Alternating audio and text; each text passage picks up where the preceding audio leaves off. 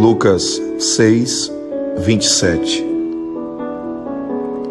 Mas a vós que isto ouvis, digo: amai a vossos inimigos, fazei bem aos que vos odeiam. Talvez seja essa uma atitude das mais desafiadoras na vida humana.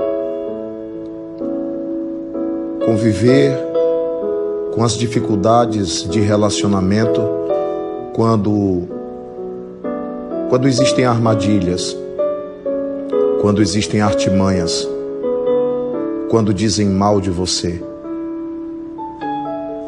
quando te consideram inimigo e quando te tratam por inimigo.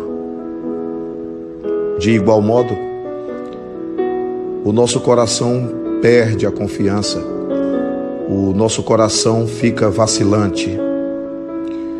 Muitas vezes ficamos sem entender ou compreender tais situações.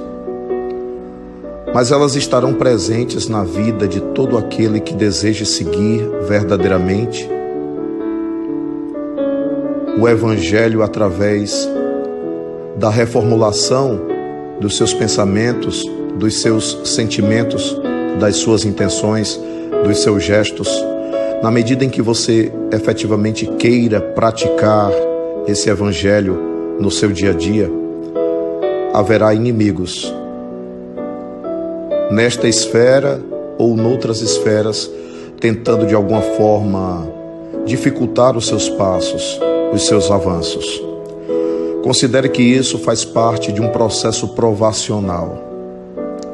Não permita que os sentimentos malsãs, não permita que os sentimentos de ódio, de rancor ou de ressentimento dominem o seu coração ou dominem a atmosfera do seu comportamento. Continue sendo você mesmo.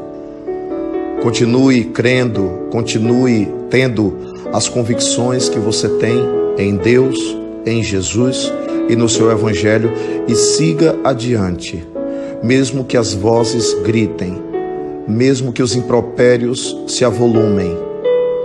Tenha essa meta no seu coração acima de tudo. O que Jesus disse é algo que pode ser feito. Ele não falaria para nós de algo impossível, utópico e inalcançável. Amar os inimigos e fazer bem ao que nos odeiam. Faça isso e você terá encontrado o caminho que Jesus trilhou, porque ele também amou os seus inimigos, ele também amou aqueles que lhe queriam mal. Esse é um evangelho na atitude bastante desafiador. Eu espero que você consiga. Pois precisamos sim de evangelho na atitude, mais e mais.